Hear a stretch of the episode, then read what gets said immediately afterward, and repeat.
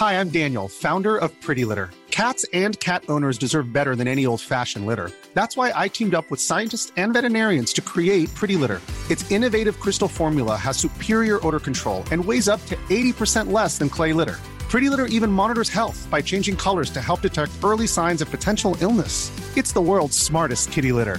Go to prettylitter.com and use code ACAST for 20% off your first order and a free cat toy. Terms and conditions apply. See site for details. La colère gronde chez les contrôleurs SNCF. La direction de la société ferroviaire envisage de nouvelles rencontres la semaine prochaine avec les syndicats et les contrôleurs qui réclament une meilleure reconnaissance. Pour l'heure, 60% des TGV et intercités sont annulés jusqu'à demain soir, alors que le ministre délégué chargé des Transports en appelle à la responsabilité collective. On écoute Clément Bonne.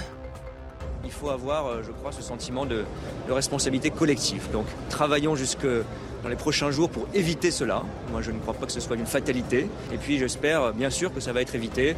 Je crois que les Français n'ont pas besoin qu'on ajoute un moment difficile à une période compliquée. À Sarcelles, dans le Val d'Oise, un suspect a été placé en garde à vue après l'agression d'un collégien de 13 ans. Hier, en fin d'après-midi, l'élève de 4e a reçu un coup de couteau à l'abdomen devant son établissement. Opéré à l'hôpital Necker à Paris, il est désormais hors de danger. Nos équipes ont rencontré le père de la victime. Aujourd'hui, votre fils, il est à l'hôpital? Il est à l'hôpital, il est à l'hôpital de Paris, Paris 15e. Et euh, il est bien. Il est, euh, euh, de bonne santé. Bah, ils vont sous surveillance euh, pendant 48 heures. On ne sait pas vraiment qu'est-ce qui s'est passé. Aujourd'hui, les policiers ils sont passés euh, de faire une enquête, euh, vraiment qu'est-ce qui s'est passé, mais euh, bah, on ne sait pas vraiment encore. Le prix du pétrole russe plafonné dès lundi après l'accord scellé hier par les pays de l'Union européenne, du G7 et de l'Australie. Le baril devra être vendu à un prix inférieur ou égal à 60 dollars et ça ne plaît pas à Volodymyr Zelensky. Le président ukrainien estime qu'il ne s'agit pas d'une décision sérieuse et suggère un prix deux fois plus bas pour limiter davantage les revenus de Moscou. Tout de suite, retrouvez votre chronique. Bonjour docteur Millot sur CNews. Un peu plus de 22h30 sur CNews, soir, info, week-end, on est ensemble pendant une heure, un peu plus d'une heure, même sans publicité. À la une de l'actualité, ça fait plus de 24 heures que ça dure. 320 migrants illégaux ont élu domicile au pied euh, du Conseil d'État en plein cœur de Paris. On vous en parlait déjà hier et ça continue ce soir dans l'indifférence médiatique. Ces migrants sont soutenus par les associations et par la gauche. Et qu'en pensent les commerçants à deux pas du Conseil d'État? Écoutez.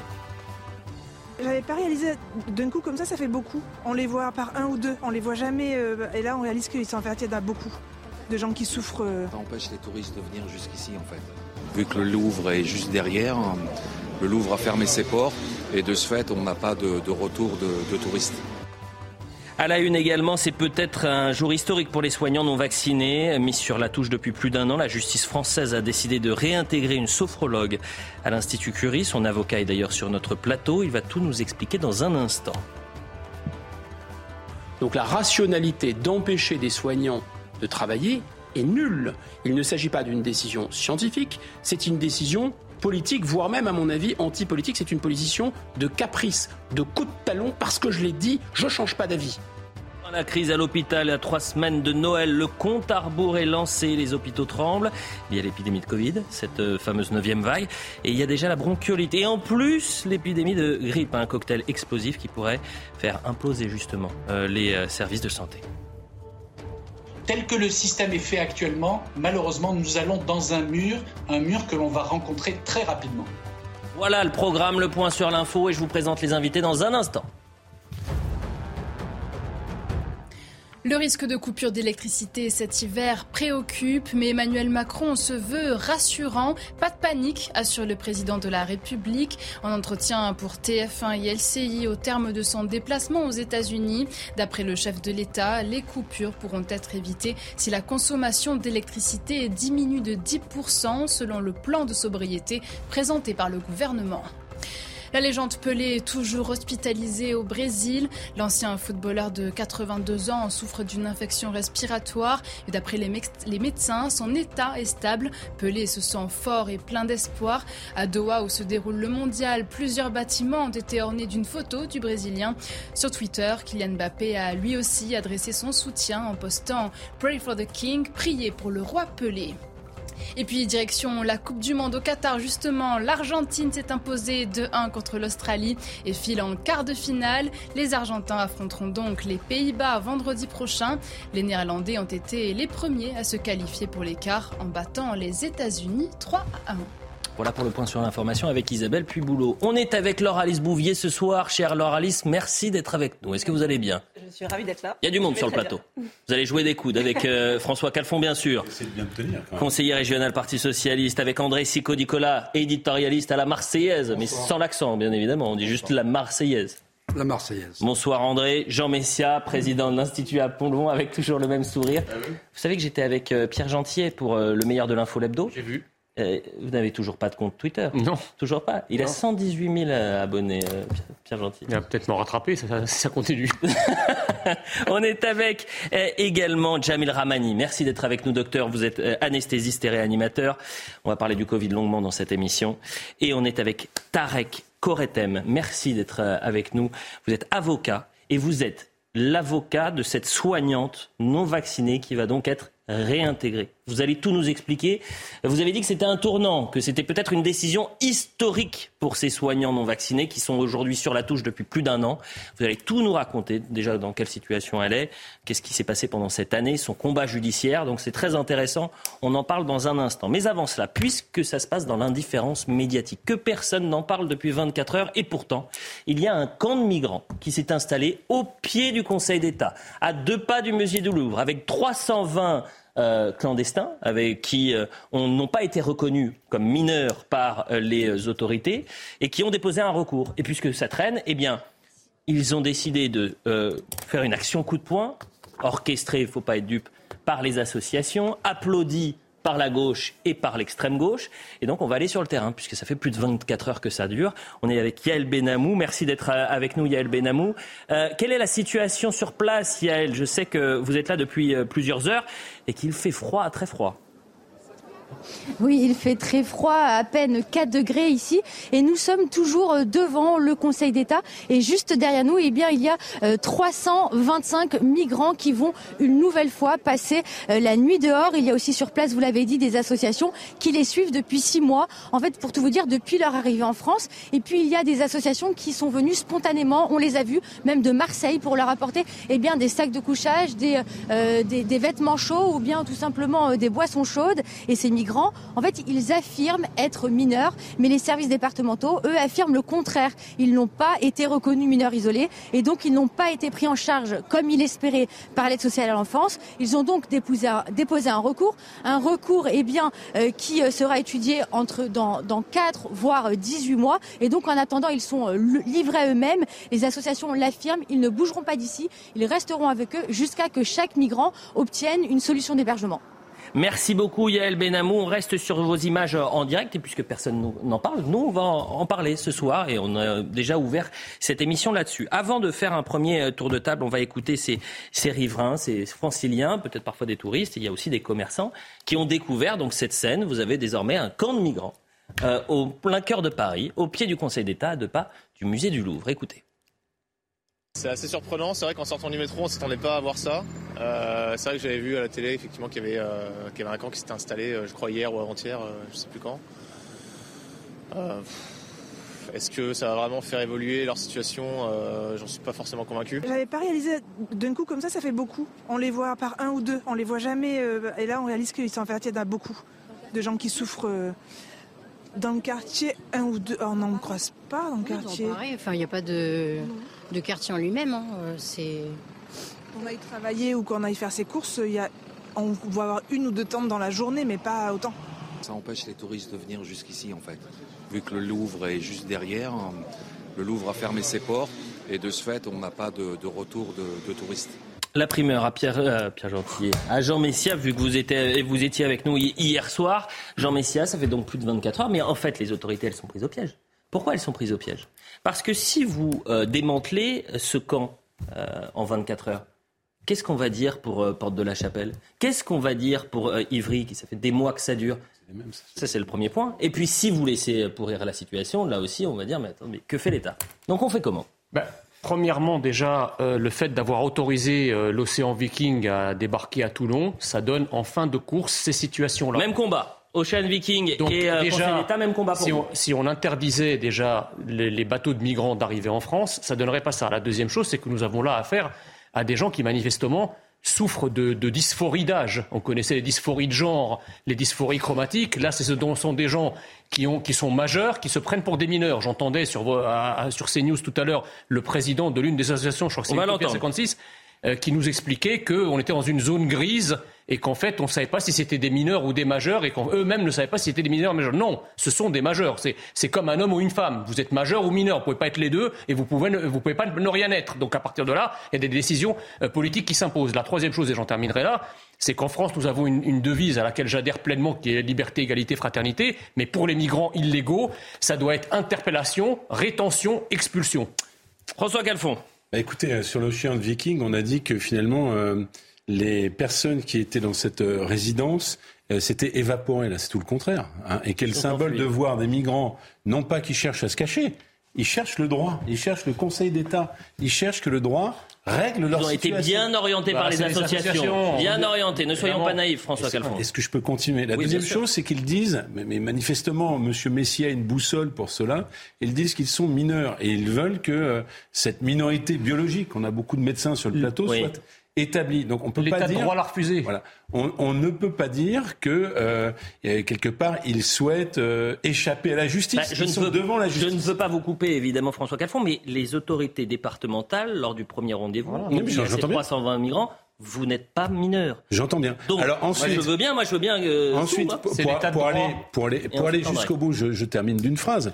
Euh, moi, je souhaite que nous puissions bien accueillir ceux qui ont le statut de réfugiés, ceux qui sont des vrais mineurs. Et je souhaite que nous puissions bien reconduire ceux qui n'ont pas vocation à rester sur le territoire. Voilà. André Sico-Nicolas, quel regard vous portez sur cette situation? On parlera des associations dans un instant parce qu'il ne faut pas être naïf. Mm. Euh, tout ça est organisé, orchestré par les associations, applaudi par certains responsables politiques. Euh, mais là, pour l'instant, sur, sur l'image que ça renvoie. D'abord, si, si les associations s'en préoccupent, c'est parce que le problème existe. Sinon, évidemment, elle ne s'en occuperait pas. Mais euh, euh, moi, je m'interroge quand même. Euh, dans les années 70, on se souvient, les uns et les autres, que nous avions accueilli 140 000 Vietnamiens, Cambodgiens, à la suite des bouleversements qu'il y avait eu à la suite de la guerre du Vietnam. on a su les accueillir avec, je vais dire, avec intelligence, puisque ça n'a pas révolutionné la hmm. France, que je sache.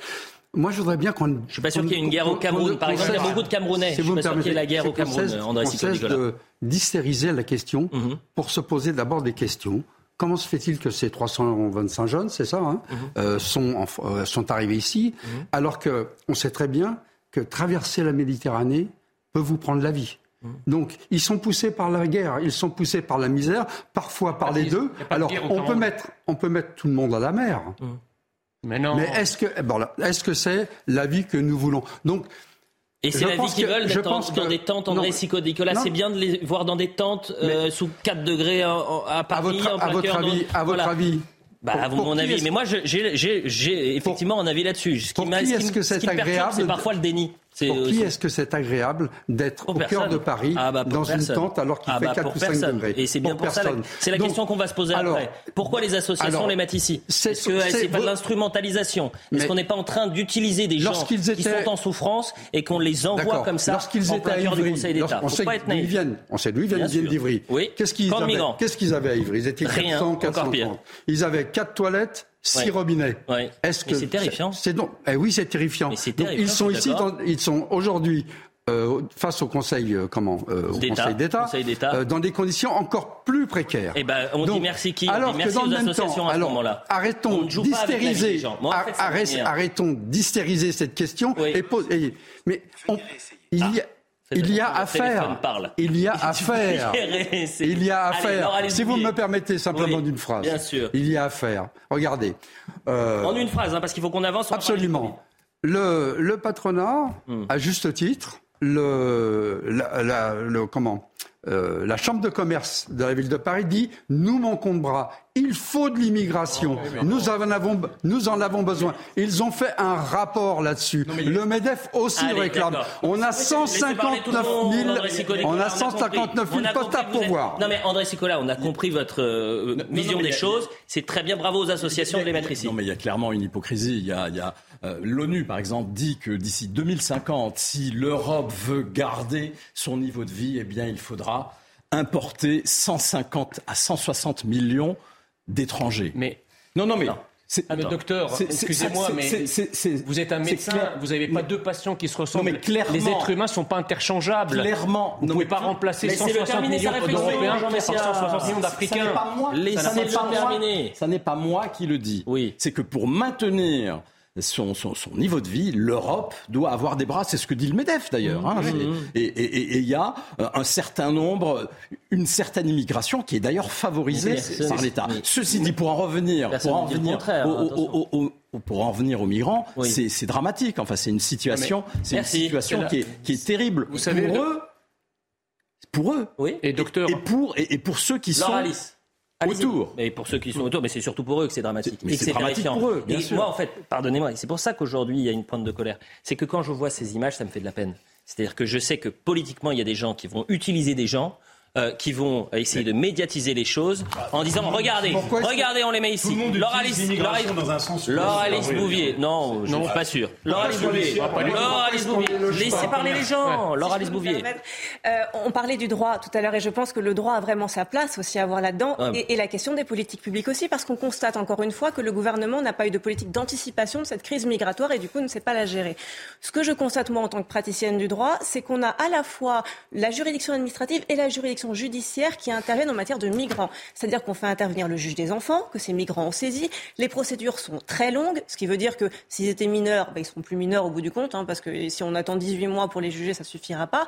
On a des mesures d'urgence, d'accueil d'urgence qui sont prévues par l'administration et qui peuvent donc être contestées si elles ne sont pas données devant la juridiction administrative, notamment référée. Donc mmh. ça rajoute à la complexité.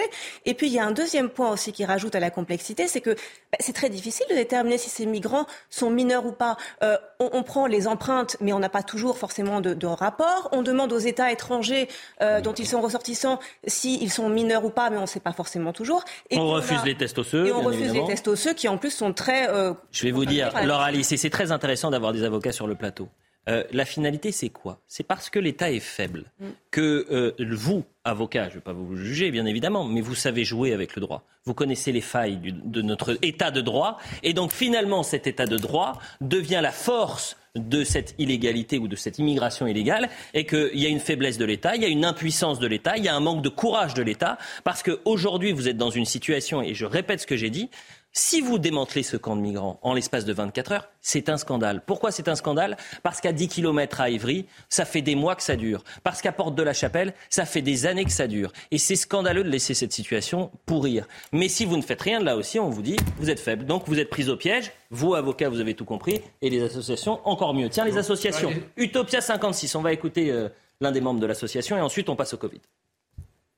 Qu'est-ce que fait l'État français en sachant ces chiffres? Parce que l'État est au courant de ces chiffres. En fait, la France aujourd'hui et l'État français fabriquent la violence de demain. Et en laissant tous ces jeunes à la rue, imaginez un jeune Français dehors ou un jeune exilé dehors, bien sûr qu'il peut se passer des choses incroyables pour eux. Et bien sûr que la rue est violente et la rue tue. Vous lui répondez quoi, Jean Messia? Bah, je lui réponds. C'est la faute de la France. Hein, c'est bah, bah, voilà. ça, mais c'est exactement le même logiciel idéologique que, que François Calfon ou d'autres. Euh, c'est-à-dire pas dans la caricature. Bah, c'est-à-dire que quand François Calfon dit euh, l'immigration est un fonds de commerce, excusez-moi, on a, vote, oui, on a commencé à parler d'immigration quand l'immigration a commencé à faire parler d'elle. Euh, si on s'il si, bon. n'y avait pas d'immigration, on n'en parlerait pas. Ça c'est la première chose. La deuxième chose, c'est que ces migrants-là ignorent tout de tout. Moi, si je, moi, en tant que migrant, si je vais dans un pays étranger dont je ne connais rien, je ne peux pas aller devant une institution et réclamer. Si les migrants sont arrivés devant le Conseil d'État, c'est parce qu'ils sont pris en main par des associations dont c'est le projet que d'installer le maximum de migrants possible bon, en France. A... Et la dernière chose, et je vous laisserai parler, ouais, enfin, la dernière, la dernière chose, c'est que vous dites, fin avec vous. vous dites humanité, ferme... hum, humanité, fermeté. Moi, je veux bien, mais concrètement, comment ça s'applique? C'est-à-dire, si vous avez des migrants qui se présentent chez vous, qu'est-ce que vous leur dites? Qu'est-ce que vous leur dites? Vous leur, vous leur la ouvrez la porte? verbale va peut-être s'arrêter. Je vais pouvoir en placer une, mais je peux monter. Je termine. Vous n'êtes pas obligé de crier. Non, mais je termine, je termine. Vous leur dites de rentrer La dernière chose vous, qui en appelle appelez une les autre. flics- Vous appelez les flics pour qu'ils les embarquent. Répondez à cette question. Non, non, mais enfin, il n'y a pas d'injonction. Vous Bah n'êtes pas procureur. Si, parce que les Euh, Français veulent Dieu savoir merci. ce que vous pensez là-dessus. La vérité, la vérité. crier pour l'un et pour l'autre. La vérité a été dite tout à l'heure, parce que la modération, c'est ce qui nous amène la vérité. C'est qu'on ne peut pas faire comme vous, euh, dire il n'y aura plus jamais d'immigration et on va les foutre à la mer. Ça marche pas. c'est le- pas Ça les marche pas parce que ça marche pas parce que euh, l'objectif qu'il y ait une immigration parce que ne serait-ce que pour des raisons climatiques, encore cette Oh année, là. bah oui, mais il y a des gens qui ne peuvent plus habituer, habiter là où ils étaient. Première chose. Donc la question, c'est qu'il faut travailler avec les pays émetteurs, mais je sais que ça vous ça ça, ça vous met des hauts le cœur parce que vous voulez même pas leur parler aux Mais- pays mais- mais- émetteurs. mais- mais vous attendez. méprisez les pays Mais vous africains. encore, voilà la fait 10 ans de réalité. diplomatie, Et vous la deuxième chose, et la vous deuxième chose, et puisqu'on a de des juristes sur le plateau, la deuxième chose, c'est que si vous avez cette situation-là, c'est pour pointer le doigt sur deux choses. C'est sur les contradictions de notre droit. Les procédures, elles peuvent être euh, finalement contournées hein, euh, assez facilement hein, euh, par des praticiens du droit. Et puis la deux, et on l'a vu sur l'Ocean Viking et la pauvreté de la justice, hein, euh, des, des- des- finalement des juges, des, greffiers Non, non, qui ne sont ça, pas en nombre. on les connaît, vos poncifs. Ben non, Non, mais c'est- ouais, c'est pas des très poncifs, intéressant, Je sais que ça vous intéresse pas. C'est Quand c'est pas le slogan c'est les apories qui jette. Attendez, quand, c'est pas le slogan qui jette, Les Temps mort, et pour, l'un et pour l'autre. Euh, franchement, c'est un débat qui est très intéressant. Donc, j'interdirais que ce soit François ou que ce soit Jean, que ce débat il soit pourri parce que euh, vous êtes euh, en désaccord les uns et les autres. Donc, vous allez laisser tout le monde parler. Et on n'a pas entendu, par exemple, maître Tarek Koretem, qui, je rappelle, est l'avocat de la soignante qui a été non vaccinée et qui va être réintégrée. Et c'est pour ça que vous êtes là sur ce plateau. Mais peut-être que vous avez un avis. Et peut-être sur l'avis. Moi, c'est l'avocat qui devrait parler. J'ai commencé avec Lauralis en disant ça. C'est-à-dire que vous savez jouer avec le droit. Et vous connaissez la faiblesse et les forces de l'état de droit. Et peut-être la fa- faiblesse de l'État sur cette question-là. Mais j'ai envie de vous dire heureusement. Euh, c'est pour ça que nous sommes là. Euh, le rôle d'un avocat, c'est euh, justement d'éviter que la machine tourne en rond sans s'arrêter de façon infinie. Nous sommes là pour justement faire valoir les droits des uns et des autres. Et quand on nous dit que nous savons jouer sur les failles de la loi, mais c'est notre rôle. Et nous demandons, d'ailleurs, ce n'est pas tant les failles, c'est surtout euh, de demander l'application de la loi telle qu'elle a été votée, telle qu'elle a été euh, érigée euh, par le Parlement et donc par le peuple.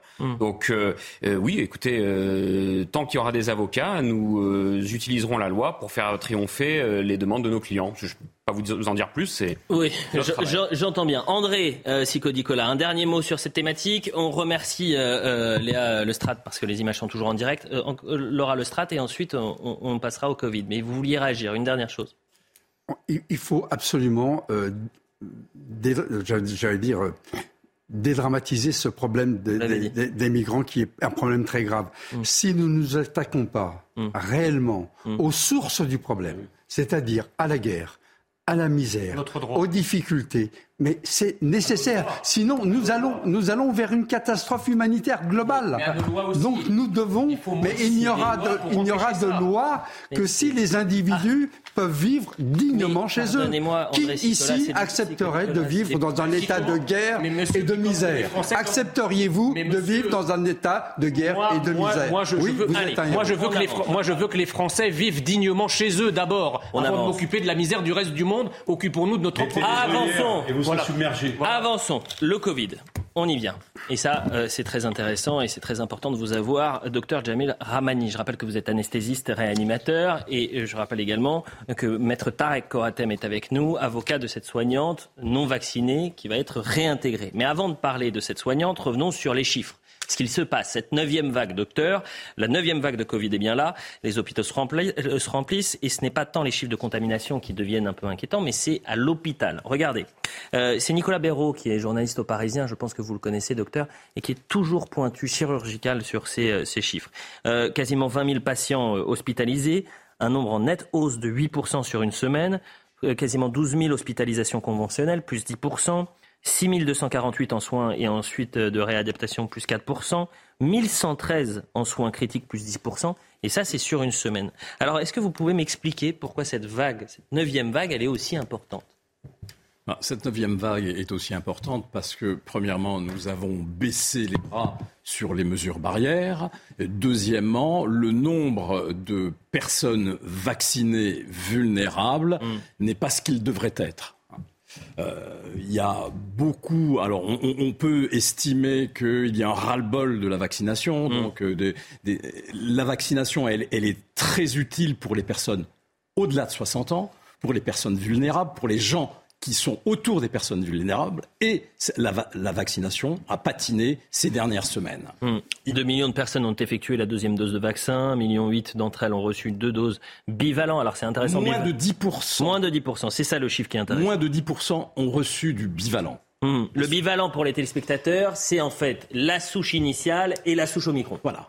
Et ça, c'est ce qui aujourd'hui est utilisé. On va écouter Martin Blachier sur la 9 vague et euh, je vais vous poser d'autres questions, évidemment. Vous restez avec nous. Martin Blachier.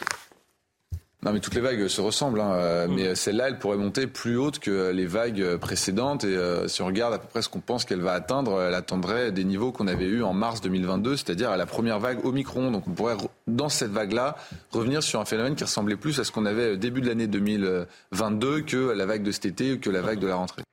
Docteur, ce qui est vraiment qui est perturbant, c'est qu'on a l'impression, avec ce Covid, d'un jour sans fin. On en est à la neuvième vague. Comment on fait? Qu'est-ce qui se passe en fait? Pourquoi ça n'avance pas? Non mais je pense qu'il ne faut pas être d'un pessimisme à tout craint parce que quand même nous sommes dans une situation complètement différente euh, du début des débuts du Covid. Mmh. C'est-à-dire que l'ONU estime que 90% de la population a soit connu le virus, soit été vacciné. Donc ce qui protège quand même des formes graves, on sait que la vaccination protège des formes graves et on sait que quand on a été contaminé, on a une certaine protection. Donc je crois qu'il ne faut pas être euh, terrorisant, il ne faut pas faire peur aux, gens. Certes, euh, il y a des facteurs d'inquiétude, mais il y a aussi des moyens mhm. pour lutter contre cette. Et quand vous dites moyens, c'est quoi Les moyens, c'est la vaccination. C'est la vaccination. pour vous, c'est le seul moyen, c'est la vaccination. Mais la vaccination des, des, plus fragiles, on est bien d'accord. La, vaccination des plus fragiles, c'est bien sûr des personnes euh, qui ont plus de 60 ans et des personnes qui sont euh, vulnérables. Et je rappelle que les femmes enceintes sont des personnes vulnérables. Donc il, il faut absolument vacciner les femmes enceintes et même au premier trimestre de la grossesse. On va revenir sur l'épidémie de Covid, mais maintenant on va parler de cette soignante. C'est le dossier euh, peut-être de la semaine et, du mois. Euh, Maître Tarek Koretem, vous êtes l'avocat de cette soignante non vaccinée. Euh, qui finalement va pouvoir être réintégrée, si je ne m'abuse. Elle a travaillé pendant 30 ans à l'Institut Curie. Elle refuse de se faire vacciner et donc elle est suspendue pendant un an. C'est ça. Et vous, vous intervenez on va voir le sujet dans un instant et vous allez nous donner de ces nouvelles hein, et nous expliquer comment elle a vécu cette année sur la touche, alors que pendant 30 ans, elle a travaillé au service de l'Institut Curie. En fait, on marche sur la tête. On voit le sujet de Marine Sabourin et on en parle juste après. Elle n'exerçait plus depuis septembre 2021. Une sophrologue spécialisée dans la prise en charge des malades du cancer travaillait depuis une trentaine d'années au sein de l'établissement et va bientôt pouvoir réintégrer provisoirement l'Institut. Le tribunal des prud'hommes avait d'abord estimé que l'employeur avait agi de façon arbitraire en ne lui trouvant aucune solution. Une décision contestée par l'Institut Curie, mais finalement confirmée par la Cour d'appel de Paris. Le premier juge s'est livré à une appréciation concrète et factuelle, et il a estimé que l'existence d'un troublement manifestement illicite était caractérisée.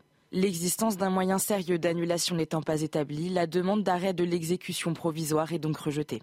Une ordonnance historique selon l'avocat de cette femme et symbolique pour les médecins. Je crois que ça peut contribuer à la paix sociale, à tourner une page et, puis finalement à se consacrer euh, sur l'essentiel, c'est-à-dire le sauvetage de l'hôpital et du système de santé. Des arriérés de salaire doivent être versés à la spécialiste. La décision de la Cour d'appel de Paris reste provisoire, le dossier devant être jugé sur le fond dans les prochains mois. Maître Tarek Koratem, vous êtes avec nous euh, ce soir, vous êtes l'avocat, vous êtes peut-être euh, l'avocat qui rentrera dans l'histoire pour avoir été le, premier à, faire flancher les, euh, les, les, enfermistes et les anti...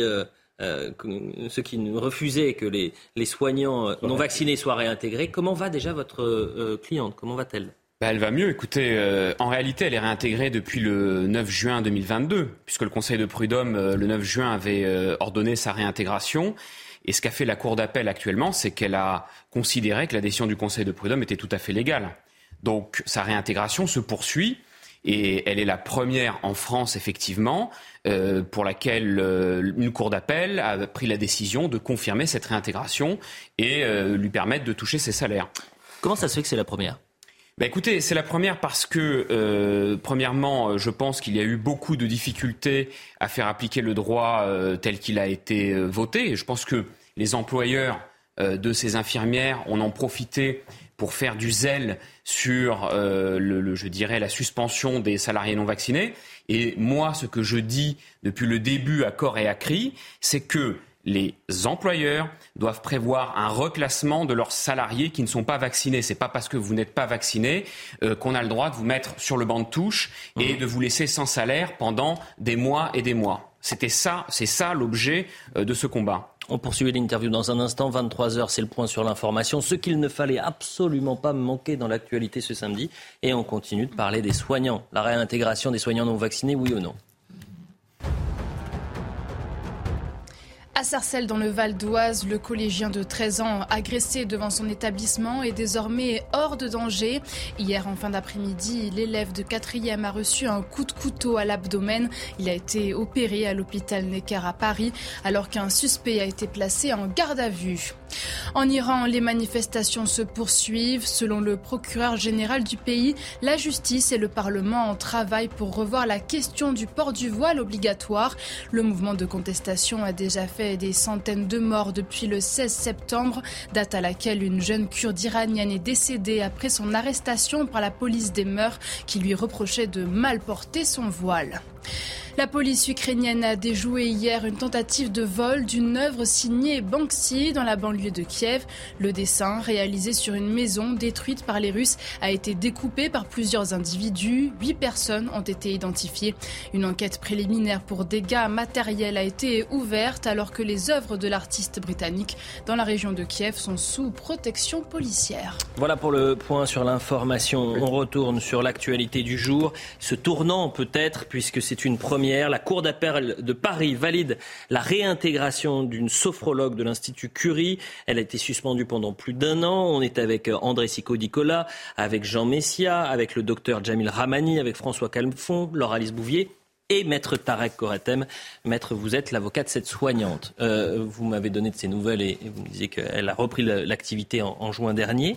Euh, comment ses collègues euh, ont réagi à, son retour Est-ce que finalement ils étaient contre? Parce que c'est souvent l'argument qu'on donne euh, pour la non-réintégration. Certains disent Je ne suis pas sûr que les soignants veulent que les non-vaccinés reviennent. Oui, ça c'est ce qu'on c'est ce qu'on vous dit. Euh, en réalité, je pense que les, collègues soignants n'ont qu'une seule envie, c'est d'avoir des coups de main hein, de la part de leurs collègues qui ont été suspendus.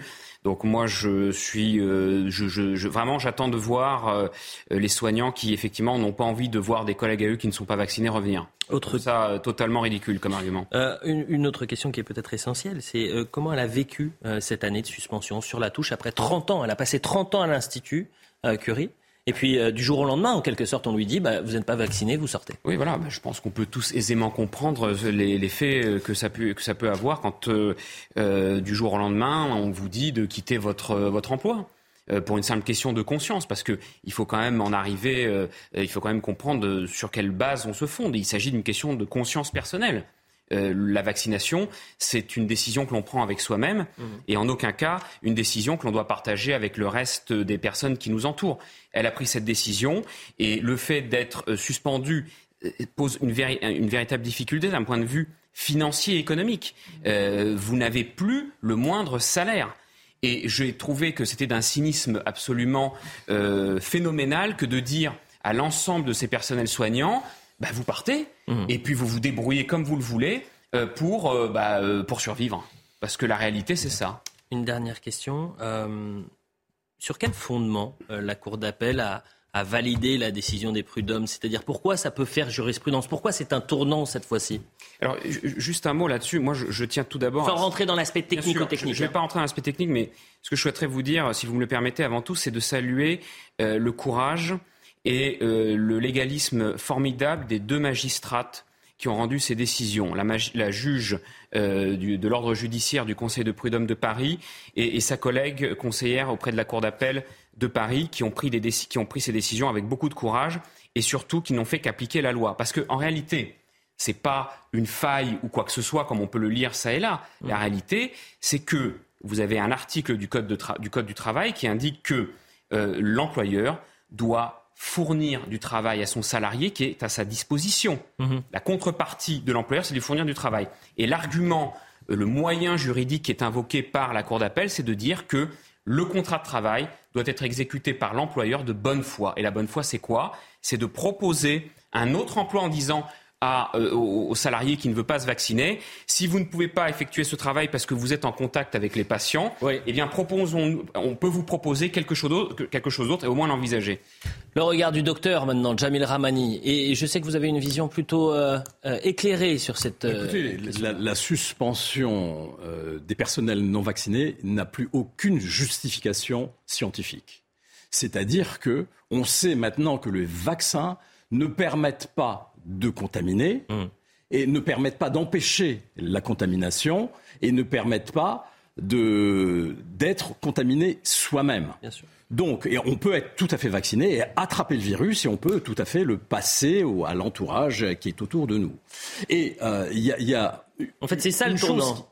C'est le fait que vacciner euh, on ne soit pas protégé de la contamination, on, qu'on puisse contaminer d'autres personnes, que cette euh, contrainte-là pour les soignants n'a plus aucun sens scientifique. Ça n'a plus aucun sens scientifique. Et d'autre part, peu, de gens le savent, mais quand vous êtes vacciné et que contaminé hmm. non symptomatique, vous pouvez aller travailler et être au contact des patients. En fait, on est chez les fous. On écoute Guillaume Bigot parce que là, on a eu l'avis scientifique et Guillaume Bigot ce matin en fait, a dit quelque chose de très intéressant. C'est un non-sens scientifique, mais c'est une décision éminemment politique. C'est-à-dire que ce gouvernement s'entête à maintenir cette restriction. Je vous rappelle juste qu'on est les seuls en Europe à la maintenir. Mhm. On est les seuls. Ah si, bah si, on est les seuls. On écoute. Euh, dans tous les grands pays développés, on a réintégré les soignants. Pourquoi on a réintégré les soignants Sur des fondements scientifiques? Parce que scientifiquement aussi, on sait que le vaccin va atténuer, enfin va, va limiter les formes graves et la mortalité, ça c'est avéré. Et deuxièmement, on a compris sur le plan scientifique, il y a eu beaucoup de publications, que ça n'empêche pas la transmission. Donc la rationalité d'empêcher des soignants de travailler est nulle. Il ne s'agit pas d'une décision scientifique, c'est une décision politique, voire même, à mon avis, anti-politique. C'est une position de caprice, de coup de talon, parce que je l'ai dit, je ne change pas d'avis. Voilà. Et je veux les emmerder jusqu'au bout. C'est un caprice, c'est un petit caprice qui est fait, et le petit caprice du prince, il faut l'appliquer jusqu'au bout et d'une certaine façon, quoi qu'il en coûte. Après cette décision de la Cour d'appel, est-ce que maintenant, pour la première fois, la justice a dit stop? Est-ce que vous pensez que ça va faire jurisprudence? Est-ce qu'il faut, une bonne fois pour toutes, arrêter euh, cette euh, contrainte et réintégrer les soignants? François Calfon et ensuite Laura Alice si je m'inscris dans, le propos initial du président de la République, nous sommes en guerre. Oui. le second, c'était on va les emmerder jusqu'au bout, les non-vaccinés. Je n'ai pas oublié ça. Mais simplement, quand il y a une guerre, mmh. et là, ce n'était pas une guerre contre des hommes ou des femmes, c'était une guerre contre un virus. On peut prendre cette analogie-là. Et eh ben, à un moment donné, il y a le temps de la réconciliation. Et le temps de la réconciliation, il est venu. C'est ça l'esprit humain et c'est ça la bonne politique.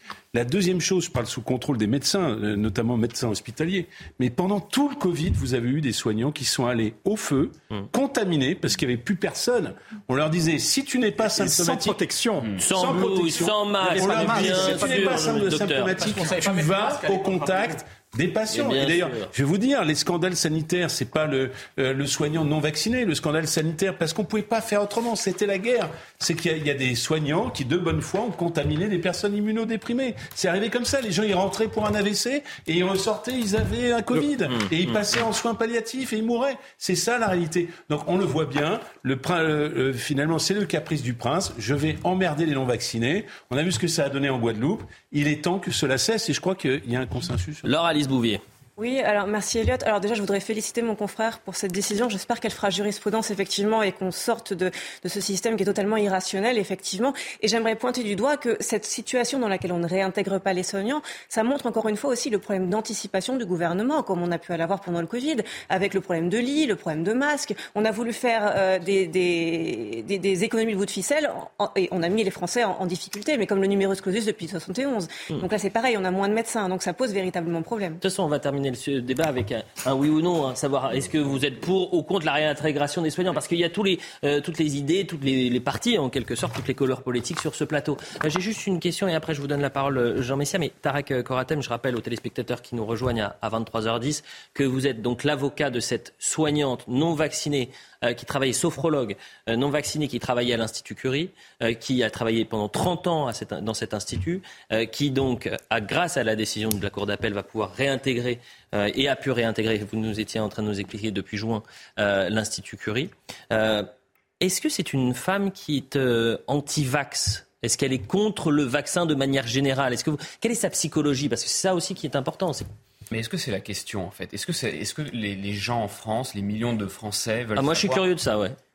Bah, c'est pas la vraie question. La question, c'est qu'est-ce que vous décidez de faire au fond de vous-même? Et Premièrement, moi, je ne peux pas vous répondre parce que je suis tenu au secret professionnel et ah, je suis pas là. Mais dites-moi ça. Alors, effectivement, c'était peut-être une mauvaise question, plutôt. Mais, bon, vous pouvez me dire que. Je suis pas là pour sonder les reins et les cœurs de mes clients. Ça, c'est Moi, pardonnez-moi, je peux me permettre de vous couper, euh, maître. Vous savez quoi? Par exemple, j'ai reçu euh, un soignant, euh, docteur, qui était non vacciné, donc suspendu depuis un an. Et je lui ai posé cette question. Vous êtes non vacciné, mais si demain, moi, je suis votre client, j'ai envie de me faire vacciner, vous allez me refuser la vaccination, vous allez m'interdire de me vacciner. Et il n'était pas du tout dans cette philosophie-là. C'est pour ça que j'essaye de comprendre. Est-ce que c'était une anti-vax euh, rude, on va dire radicale, c'est-à-dire ou pas du tout pour, vous répondre, moi, encore une fois, ça n'est pas, pas, pas la question que je pose à mes clients. Et, pour vous répondre très franchement, moi, je me place sur le terrain du droit. Je suis pas psychologue, je je suis pas homme politique. Le terrain du droit, c'est quoi? C'est de savoir si quand on suspend un salarié, un soignant non vacciné, on peut le faire sans respecter la procédure. Et ma seule question, elle est là. En l'occurrence, la Cour d'appel de Paris vient de dire que visiblement quoi la, suite n'avait pas été. Et c'est quoi la suite? C'est quoi la suite? La suite, il y aura euh, une, un arrêt sur le fond qui va être rendu par la Cour d'appel, mais en attendant, le premier président de la Cour d'appel de Paris dit que cette décision, enfin cette réintégration peut continuer. Voilà. Donc elle va être, elle est réintégrée et elle va continuer à l'être jusqu'à une décision sur le fond. Vous avez été en contact avec le ministère de la Santé, par exemple? Oh non, jamais de la vie. Jamais de la vie. Oh là, vous êtes contre le ministère de la Santé. Jean Messia et ensuite André Sicodicola. Enfin, je voulais revenir sur le, ce terme, cette terminologie euh, d'antivax. Je pense que c'est une sémantique qui a été inventée par le gouvernement euh, ah pour, qualifier tous ceux qui étaient rétifs à ce vaccin-là. Mais en réalité, il y, a, quasiment personne en France qui est anti-vax, c'est-à-dire anti-vaccination par principe. Si la France a éradiqué des, maladies hmm. au cours des, décennies et des siècles, c'est bien parce hmm. que les gens se sont vaccinés quand les vaccins ont été disponibles. Donc il n'y a pas d'anti-vax. On a voulu pointer du doigt avec cette terminologie idiote les gens qui étaient un peu méfiants par rapport à ce nouveau vaccin, mais les gens qui sont méfiants par rapport à ce vaccin, ils ne sont pas méfiants par rapport à d'autres. C'est hmm. des gens qui sont vaccinés contre la polio, contre la, contre la tuberculose, contre des, tout un tas de maladies. Ça, c'est la première chose. La deuxième chose, sur les soignants suspendus, euh, la plupart sont des fonctionnaires de la fonction publique hospitalière. En tant que suspendus, euh, je, là, je, je, confirme ce que vous disiez, maître, ils n'ont pas de salaire. C'est-à-dire que le salaire n'est pas versé par l'hôpital ou par euh, l'institution hospitalière dans laquelle ils travaillent, mais ils ne peuvent pas non plus aller travailler ailleurs, sauf à démissionner. Voilà. J'ai bien compris. D'ailleurs, vous parliez de cette suspension. Justement, vous me parlez de cette suspension. Bon, vous êtes euh, évidemment, il y a le secret professionnel, mais peut-être que vous pouvez nous parler aussi de ce qu'elle a vécu pendant un an. Bah, bien, bien, évidemment, mais enfin, c'est une évidence. Euh, on peut tous imaginer ici ce que ça peut faire pendant un an, enfin, en tout cas pendant de longs mois, d'être un paria de la société et de ne pas toucher son salaire. Enfin, c'est et, puis du jour au lendemain, parce que ça s'est pas fait avec un délai de prévenance de, un an. On vous a, on vous a pas dit un an plus tôt, euh, vaccinez-vous parce que dans un an vous perdrez tous votre emploi. C'est la loi a été votée le 5 août 2021. En septembre, euh, tout le monde dégagé. En tout cas, tous ceux qui n'étaient pas vaccinés. Allez-y, C'est la déchéance sociale et la mise Comment peut-on vivre euh, en France, à Paris, euh, mmh. sans, salaire. sans, revenu. Oui, mais c'est même. Enfin, ce qui est terrifiant, c'est que c'est une personne qui a travaillé pendant 30 ans, qui a été au service de la science, qui était en plus dans la sophrologie. Je trouve qu'il y a quelque chose de très humain, humaniste dans la sophrologie. C'est une médecine qui n'est pas une sorte de médecine douce, euh, si je ne m'abuse, docteur. Donc on est vraiment dans quelque chose de psychologique, de profond, d'empathique. Merci. Je ne trouvais pas le, pire, pardon, juste une Et ensuite, on, parle des. De, le pire du pire dans cette histoire, c'est qu'il y a des services entiers qui ferment parce qu'il y a pas d'infirmières, pas soignantes et pendant ce temps-là, on fout les gens dehors. Mais on y vient. les hôpitaux, justement. On y vient, François Calfon, parce que la situation à l'hôpital, et vous allez réagir là-dessus, André Sicodicola, la situation à l'hôpital, elle m'a l'air critique. Peut-être que je me trompe, docteur. vous avez une triple vague. Vous avez la crise, la neuvième vague qui arrive. Vous avez déjà eu euh, euh, la bronchiolite, Et désormais, vous avez euh, l'épidémie de grippe qui, apparemment, à nos portes et encore plus en Ile-de-France et encore plus importante que, et plus virulente que les précédentes années. Donc on va voir le sujet de Marine Sabourin et d'Amina Tadem et on en parle juste après. C'est une situation inédite et inquiétante qui annonce un hiver particulièrement difficile pour les hôpitaux déjà sous tension et les services d'urgence saturés. 6882 enfants s'y sont rendus pour un cas de bronchiolite, selon les derniers chiffres de Santé publique France, un bond de 24% par rapport aux 7 jours précédents. Concernant la grippe, 1742 personnes, c'est 51% de plus que la semaine précédente. Quant au Covid, plus de 50 000 cas ont été recensés en moyenne sur 7 jours, soit une augmentation de 21% en une semaine. On va avoir une sollicitation accrue de tous les services hospitaliers, donc aux jazz extrêmes, c'est-à-dire aussi bien la pédiatrie que les personnes âgées. Une situation causée par le manque de vaccination. Depuis le lancement de la campagne automnale, 2 millions de personnes ont reçu une injection de rappel contre le Covid. Pour les personnes à risque, la quatrième dose rencontre un faible succès. Les 80 ans et plus ne sont que 9,4% à avoir reçu une dose et seulement 7,2% pour les 60-79 ans. Concernant la grippe, 5 millions de Français seraient vaccinés, une baisse de 13% par rapport à l'année dernière. Il faut encore une fois se vacciner, il faut se protéger. On a perdu ces habitudes-là, euh, notamment dans le métro, de ne plus mettre de masque. Et euh, il faut absolument reprendre ces gestes barrières. À quelques semaines des fêtes de fin d'année, Santé publique France et l'assurance maladie conseillent de se faire vacciner au plus vite. Docteur Jamil Ramani, il y a deux ans, euh, vous êtes arrivé sur les plateaux pour raconter ce qui se passait pendant cette crise sanitaire. Deux ans plus tard, on nous a vendu un plan Ségur de la santé euh, il y a eu ensuite un, chèque qui a été fait de plus de 500 millions d'euros après le Ségur de la Santé pour justement renforcer les moyens. Objectivement, est-ce que vous travaillez mieux aujourd'hui qu'il y a deux ans Non, non, pas du tout. Non, on ne travaille pas mieux. Il y a eu une, il y a une désaffection du secteur hospitalier par les infirmiers et par les médecins. Il y a, une fatigue et puis euh, il y, a, un manque de considération des personnels médicaux infirmiers euh, dans l'hôpital. C'est-à-dire que la technocratie a pris les rênes euh, de, l'hôpital et nous n'avons plus notre mot à dire. Alors, pardonnez-moi, mais là, c'est plus l'aspect presque... c'est de la forme, la psychologie. Mais factuellement, est-ce que vous avez plus de moyens est-ce que vous avez plus ah de bras Est-ce que vous avez plus de lits Mais non. Est-ce que vous voyez ce que je veux dire Je vous dis, les, gens. Les gens sont partis. Ils ont dit j'en peux, peux plus. Moi, c'est le petit homme gris qui est derrière son bureau, qui n'a jamais vu un patient, qui me, qui me fait la leçon pour pouvoir opérer. J'en ai marre. C'est ça l'idée. C'est ça. Oui, oui, tout à fait, tout à fait. Les gens sont, sont partis parce qu'ils ont eu. Et puis ils étaient fatigués aussi. Hein. Bien sûr. Ça a été, c'était une crise extrêmement dure. Et pendant un temps, il y a eu une lune de miel. Il y a eu une lune de miel entre les, les technocrates et les, les soignants parce que les soignants étaient indispensables au fonctionnement des rouages et mmh. donc on leur a redonné la parole et ils ont eu leur mot à dire dans le fonctionnement. Alors c'est pour ça que les premières vagues se sont très bien passées à l'hôpital. On a été littéralement submergé par les patients, mais on a fait face parce qu'on travaillait de concert avec les administrations. Là aussi, on a l'impression d'une histoire sans fin, c'est-à-dire qu'il y a deux ans, on vit une crise où on a l'impression que l'hôpital est à bout de force, euh, tient des patients à bout de bras, qu'on est en guerre. On pensait que deux ans plus tard, il y allait y avoir quelque chose, une sorte de révolution du système de santé. Absolument pas, la situation est pire. Les 500 millions dont vous avez parlé, qui ont été injectés, euh, ça a été pour l'essentiel pour des rattrapages de salaire, en réalité. Mais le président de la République nous avait euh, déclaré qu'il n'y aurait plus un lit de fermé. Mmh. Or, en 2021, il y en a eu 4300. Mmh. Donc la situation ne fait que s'aggraver en réalité. Mmh. Et, euh, on voit bien que là, il y a, une espèce, il y a réellement une incurie du pouvoir qui ne veut pas donner à l'hôpital mm. les moyens de vivre. Et vous l'avez rappelé tout à l'heure, ça a été rappelé dans le reportage, mais il y a une poussée sur la grippe, il y a une poussée sur les bronchiolites, etc. Mais ça, on, va vers une, une, nouvelle fois une catastrophe au niveau hospitalier. André Sico-Nicolas, vous me faites la transition parfaite. Euh, professeur Megarban, on va droit dans le mur. Voilà ce qu'il disait dans Punchline aujourd'hui. On sait tous que malheureusement, déjà aujourd'hui, on manque de lits. Or, euh, dans un certain nombre d'hôpitaux, par exemple, je parle de, la région nord de Paris, parfois jusqu'à un tiers des services euh, devront euh, fermer, un tiers des lits pardon, de, services devront fermer dans les 5 à 10 ans. Et donc, évidemment, on risque encore de se trouver dans une situation encore pire qu'aujourd'hui. Vous voyez, personne, enfin, tel que le système est fait actuellement, malheureusement, nous allons dans un mur, un mur que l'on va rencontrer très rapidement. Vous partagez ce constat, docteur oui, oui, oui, oui, tout à fait. Bon.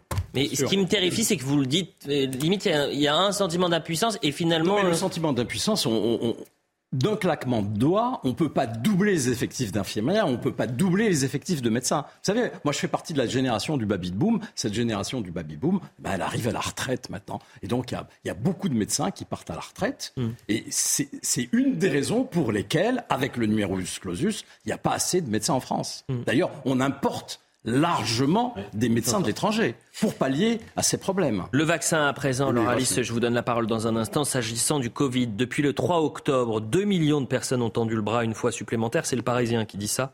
1,8 million d'entre elles ont reçu une dose euh, d'une des deux vaccins adaptés à Omicron disponible, dit bivalent, et estimé plus efficace que ceux de la première génération en termes de couverture vaccinale. Seuls 9,4% des personnes âgées de moins de 80 ans et 7,2% des 60-79 ans ont reçu une dose de vaccin bivalent. Pourquoi ça traîne, docteur? Mais parce que, d'abord, il n'y a pas eu de campagne d'information très, très importante. Hein. Il n'y a pas eu. Et puis, les gens en, ont.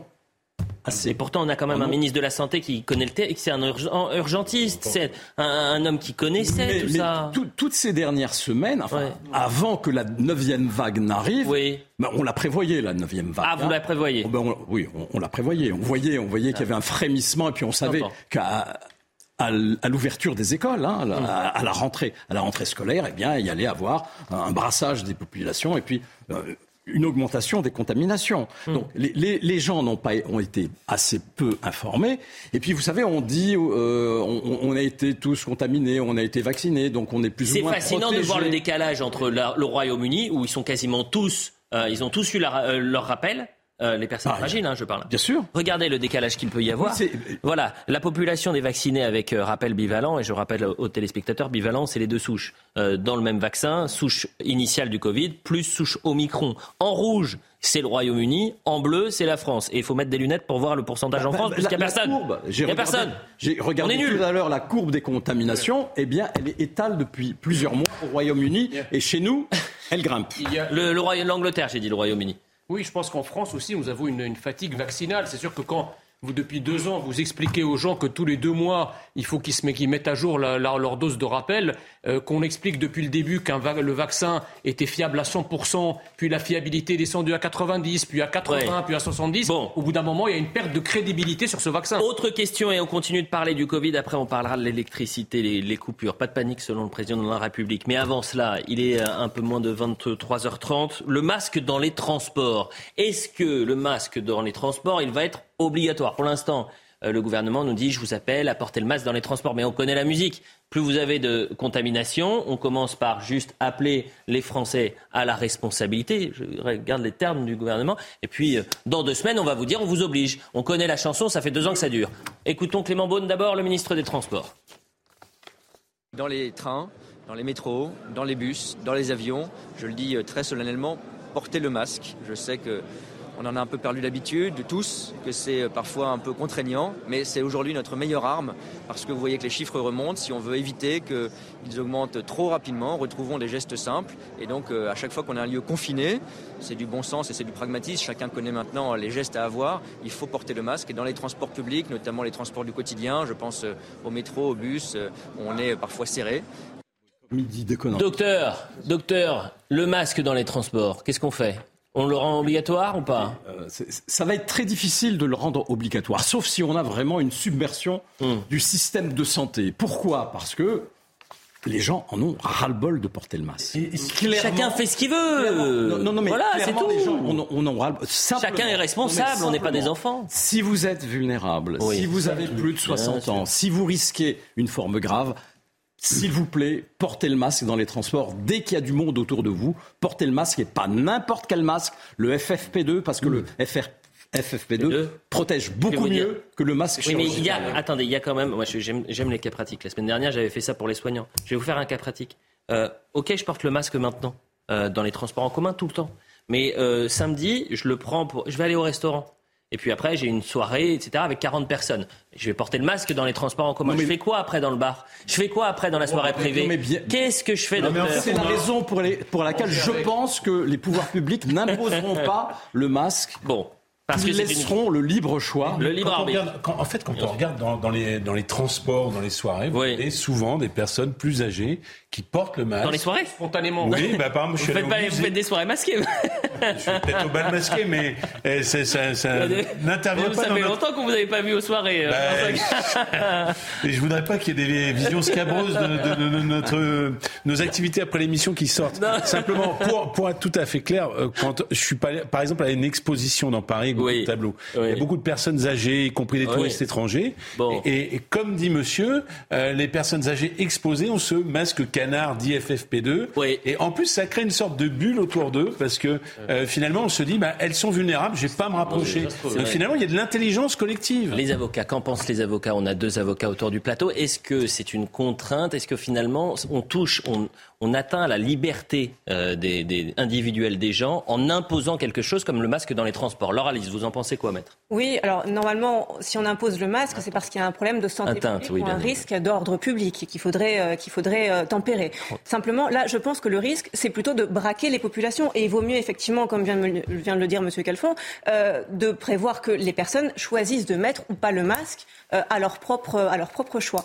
Et la deuxième chose que j'aimerais rajouter, c'est que cette situation, elle est significative encore une fois, de la façon qu'a le gouvernement d'agir, c'est-à-dire en réaction et pas en action. On réagit quand on a un problème qui arrive et on n'anticipe pas encore une fois les problèmes. Donc on a la bronchiolite qui arrive, on agit sur la hmm. bronchiolite, on a la grippe qui arrive, on agit sur la grippe, on a le Covid qui revient, on agit sur le Covid, et du coup on n'anticipe pas les difficultés. Je, souris parce que j'ai mon professeur de français à ma droite, j'ai fait une faute de français. Oh là là là là, Jean Messia, je vous présente mes excuses. Musical. Mais évidemment, vous avez bien raison, il faut faire toujours attention à ce qu'on dit. Maître, euh, le port du masque obligatoire, vous allez, euh, si demain on l'a impose, Est-ce que vous allez rentrer en quelque sorte en, croisade du, euh, légale ou judiciaire? si on, me demande de le faire, je, le ferai. Surtout que moi, j'ai toujours été favorable à un procès du masque, c'est-à-dire que euh, on puisse effectivement euh, demander une expertise sur l'utilité vraiment de ce port du masque, parce que finalement, qu'est-ce qui nous dit qu'il a une utilité particulière?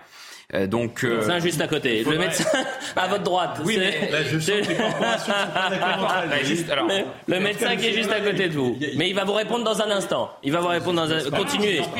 Bah non, maître, euh, vous étiez en train de dire qu'il servait à rien, le masque. Moi, moi, alors, mais ça, moi, je pense qu'il faudrait qu'il y ait un vrai débat d'experts sur cette question. non, non, mais il faudrait qu'il y ait un vrai débat d'experts sur la question du masque. Tout simplement que les experts en la matière puissent confronter leur point de vue. Et je pense que certains diront que le masque pose des problèmes pour la respiration, comme euh, il peut être utile éventuellement pour empêcher la transmission, mais il faudrait qu'on ait un. Je voulais avoir euh, l'ensemble de la vision de, l'avocat, le, scientifique et le docteur que vous êtes. un large consensus sur l'utilité eh des masques.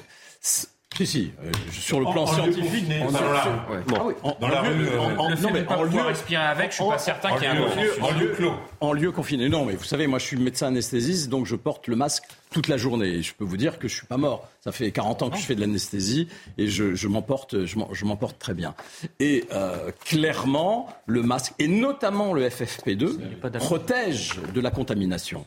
Et le masque chirurgical protège aussi de la contamination si tout le monde est masqué autour de vous si tout le monde est masqué autour. Et qu'est-ce que vous pensez du professeur Cohen qui justement expliquait euh, sur, à l'antenne de Pascal Pro cette semaine, je crois, euh, qui est un, un, grand professeur de l'université de Bar Ilan en Israël, oui. que justement le port, de, le port du masque ne servait pas à grand chose, même en intérieur. Bon, vous avez de toute façon vous écoutez que ce qui vous intéresse. Vous. Ah, voilà. voilà. Quand je fais des fautes de français, vous êtes là pour me, tacler, et quand vous avez un, un médecin, hein, j'écoute. Attendez, j'écoute religieusement. On est avec Pascal Pro. Je rappelle aux téléspectateurs parce que euh, les visages qui sont autour du plateau, on les connaît, enfin vous les connaissez d'ailleurs. Mais, euh, mais remettez le masque, François Calfon. Mais Maître Tarek Koretem, c'est la première fois que vous êtes, si je ne m'abuse, sur ce plateau.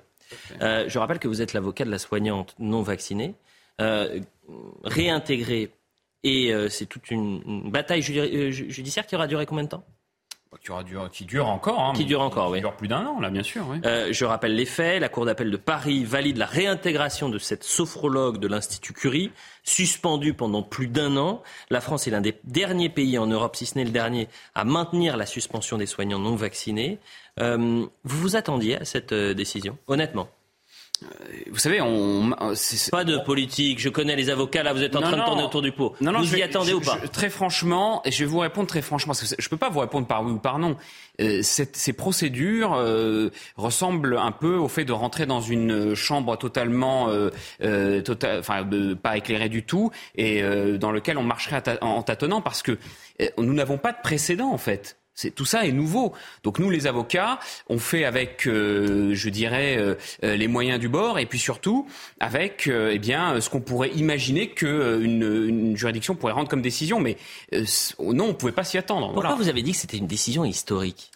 Ben, c'est la première infirmière à avoir été réintégrée en France alors qu'elle n'est pas vaccinée.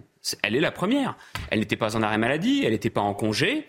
Elle est la première. Donc c'est historique. Si vous étiez face à François Braun, le ministre de la Santé, vous aimeriez lui dire quoi par rapport à cette euh, situation et par rapport à votre, euh, cliente? Bah, Qu'il invite euh, les hôpitaux et les centres de soins privés à, appliquer la loi qui, a été votée par le Parlement et d'envisager le reclassement de tous les personnels soignants qui ont été suspendus, qui ne sont pas vaccinés. Vous avez d'autres dossiers en cours de, de, de clients aujourd'hui Bien entendu. Qui sont, et qui, qui Parce qu'on parle de 1050 infirmiers, on joue toujours avec les chiffres. On parlait de 15 000 soignants au début. Il y a un mais il n'y a, pas que, a pas que des infirmières. Et je sais, mais c'est le gouvernement qui joue avec les chiffres. Bien sûr. Il y a des pompiers, euh, il y a des médecins, euh, bien sûr.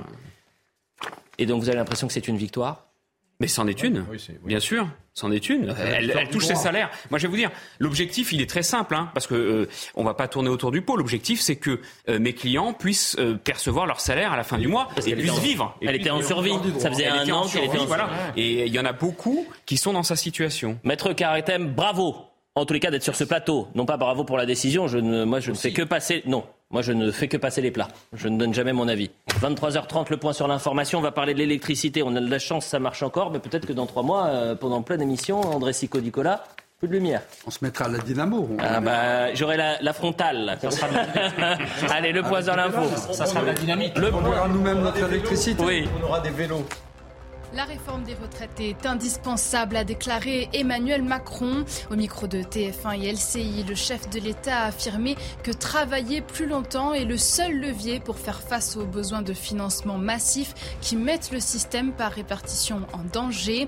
Pour rappel, les contours de la réforme des retraites seront présentés par la Première ministre le 15 décembre prochain. Dans l'actualité internationale, l'Indonésie est à nouveau frappée par un tremblement de terre. Un séisme de magnitude 5,7 a touché l'île de Java, faisant un blessé. Deux semaines auparavant, un tremblement de terre avait fait 331 morts dans cette même région. Il s'agissait du séisme le plus meurtrier d'Indonésie depuis 2018. Et enfin, en direction la Coupe du Monde au Qatar, l'Argentine s'est imposée 2-1 contre l'Australie et file en quart de finale. Les Argentins affronteront donc les Pays-Bas vendredi prochain. Les Néerlandais ont été les premiers à se qualifier pour l'écart en battant les États-Unis 3 à 1.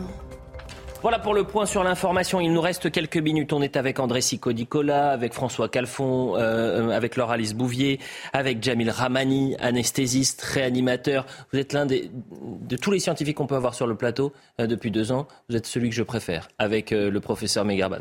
Très honnêtement, parce que vous avez toujours un regard. et le professeur Simeka, je vais me faire des ennemis, mais voilà, le trio et Martin Blachier. Faut jamais oublier ce qu'on préfère. Mais parce que vous êtes vous n'êtes pas alarmiste, vous n'êtes pas à attiser les peurs, à attiser les haines, et ça me fait du bien d'avoir ça sur le plateau. Euh, Tarek Koratem, vous êtes avec nous, avocat soit de cette soignante non vaccinée réintégrée, Jean Messia, qui n'a toujours pas de compte Twitter. La crise de l'énergie, je le disais, le risque de coupure d'électricité. On apprend que cet hiver, euh, on pourrait bien subir des coupures. Il y a 60% de la population qui pourrait être touchée. Bien évidemment, il y a des inégalités. Ça touchera les zones rurales plus que les zones urbaines. Et c'est toujours ça la, difficulté. Mais Emmanuel Macron se veut rassurant. Il a dit pas, de panique, pas de panique. Pas de panique.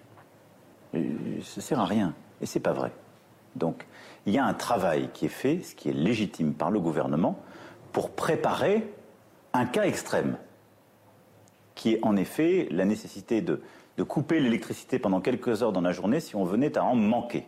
Si, tous ensemble, nous tenons le plan de sobriété qui a été présenté par le gouvernement, par la Première ministre et les ministres compétents il y a quelques semaines, alors oui, nous pourrons passer, même avec un mois de décembre, un mois de janvier froid, cette période.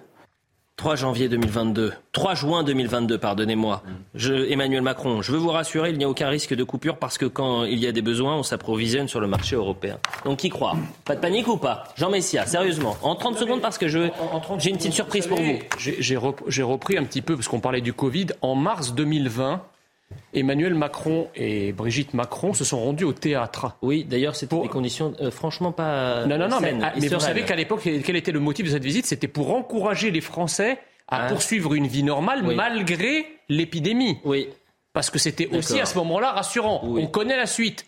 Donc moi, si vous voulez, j'ai beaucoup, je me méfie beaucoup hmm. des déclarations très rassurantes du président de la République ex ante, hmm. parce qu'en général, elle n'annonce rien de bon. Oui, mais il était pris à partie euh, pendant cette soirée-là et c'était franchement. Non, non, mais c'était après ça. Ah, c'était après. Le motif de la sortie. Ah, le motif. C'était pour donner l'exemple aux Français de sortir. Mauvais exemple.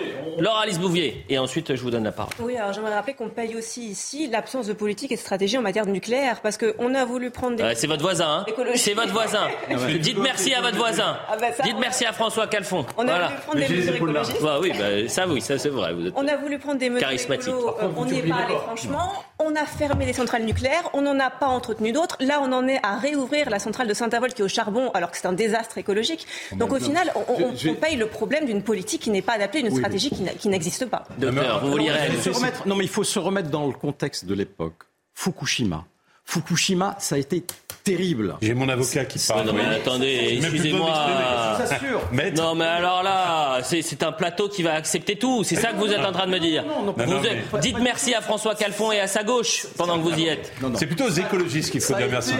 Les écologistes de théâtre. Ça a été un, séisme. C'est le cas de le dire. On, nous a montré, c'est le cas de le dire, je, fais exprès de le dire, et on, nous a montré des, images terribles de, gens qui étaient obligés de partir de chez eux, hum. De, de gens qui avaient été irradiés et ça a été, ça a eu un impact sur les populations très important. Mais c'est l'émotionnel. Merci, merci. Oui, mais quand on est un homme politique, on sait aussi un peu prendre de recul. On sait prendre des questions avec pragmatisme. Donc on va remercier François Calfon et tous ses amis à gauche. je pourrais peut-être me prononcer quand même. Oui, d'abord, bah oui, bien sûr, parce que je vous attaque depuis tout à l'heure. Attendez, André. Personne n'a de boule de non, cristal. On ne sait pas prévoir s'il y aura moins 15 au mois de janvier. Oui. Bah, tout ce qu'on sait, c'est qu'il n'y a pas suffisamment d'électricité en France alors qu'on était souverain il y, a, il y a 15 ans. Voilà. C'est aussi ça qu'on doit dire. François Calfon, la parole est à l'accusé. La, parole est à l'accusé. Déjà, on va, on va parler de M. Macron quand même. La sixième puissance du monde. On va parler de l'hôpital, j'y reviens pas. On a un niveau scolaire qui est absolument dramatique. Oui. Et on ne sait pas si on va passer l'hiver. La vérité, parce que il faut qu'elle soit dite aux Français qui nous écoutent, c'est qu'on en est à scruter la météo. Hein, si on est à moins 2 degrés avec la moitié du parc nucléaire qui ne fonctionne pas, hein. eh bien, on est, on est bon pour couper euh, l'électricité. Et la vérité encore, puisqu'on accuse M. Hollande, euh, qui est une sorte de, Mais on a raison. permanent, on a raison. Hein, d'une certaine manière, c'est qu'au Parlement, maintenant, ils sont en train de démanteler EDF en faisant une structure finalement de dette autour du nucléaire et une structure de société qui, qui a vocation à avoir les capitaux les plus dynamiques autour des nouvelles énergies. Donc le démantèlement d'EDF continue. Mais vous avez raison. Ça, vous avez raison. Mais en revanche, en revanche, est-ce que l'une des lignes de François Hollande en 2012 était de réduire la part du nucléaire en disant que le nucléaire était dangereux? Oui ou non? La, vérité est que oui. Moi, j'ai toujours été opposé à cela. Oui. Et je pense qu'on devrait s'interroger puisque.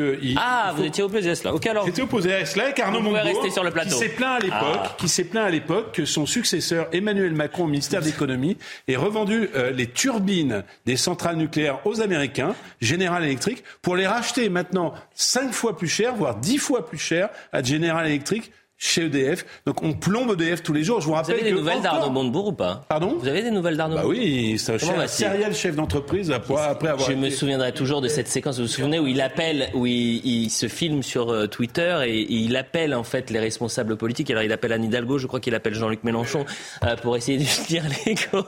Et c'est, j'invite les téléspectateurs à revoir cette séquence. C'est pas toujours bon les réseaux sociaux. Oui, je crois que vraiment c'est l'une des séquences. André Sico Nicolas, vraiment en 10 secondes parce que je veux qu'on termine sur une, une séquence importante on, parlait de Fukushima, mais enfin Fukushima, c'est une aberration de l'avoir construit. Puisque dans ce pays, il y a 70 000 euh, séismes par an. Elle était là. Mais ça n'a rien à voir. Vous avez raison. Vous avez raison. Et, la deuxième chose, c'est qu'en fait, comme ça a été rappelé, il y a eu un démantèlement. on a sacrifié la, filière nucléaire mmh. sur au, et pour des raisons pour des raisons idéologiques. Bien sûr. On a, dans le même temps, on n'a pas mis en place, par exemple, on n'a pas préservé les centrales thermiques, alors que c'était possible. On a sacrifié le charbon, alors qu'il fallait peut-être obligé de vous couper, André. Pourquoi Parce que demain, j'entends. On a abandonné notre, non mais on a abandonné notre indépendance, notre indépendance énergétique pour des raisons de marché. Bon, André, pardonnez-moi. Heureusement que je vous dis qu'il nous reste une minute. Un discours à suivre demain, parce que demain, demain, Éric Zemmour va tenir un meeting à Paris pour célébrer les un an de son parti.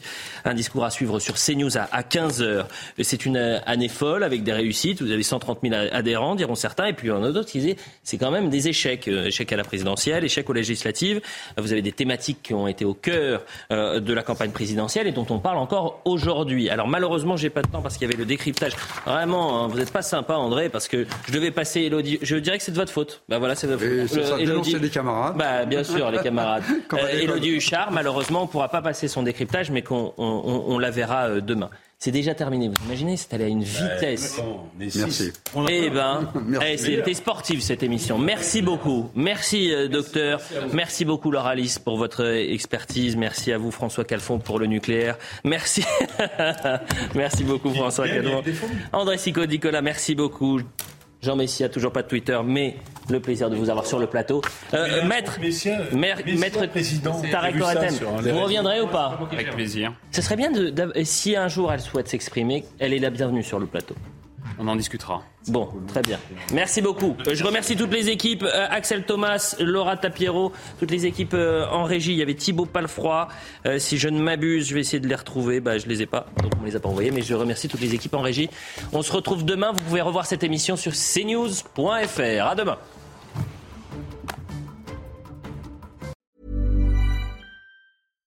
Hi, I'm Daniel, founder of Pretty Litter. Cats and cat owners deserve better than any old-fashioned litter. That's why I teamed up with scientists and veterinarians to create Pretty Litter. Its innovative crystal formula has superior odor control and weighs up to 80% less than clay litter. Pretty Litter even monitors health by changing colors to help detect early signs of potential illness. It's the world's smartest kitty litter. Go to prettylitter.com and use code ACAST for 20% off your first order and a free cat toy. Terms and conditions apply. See site for details.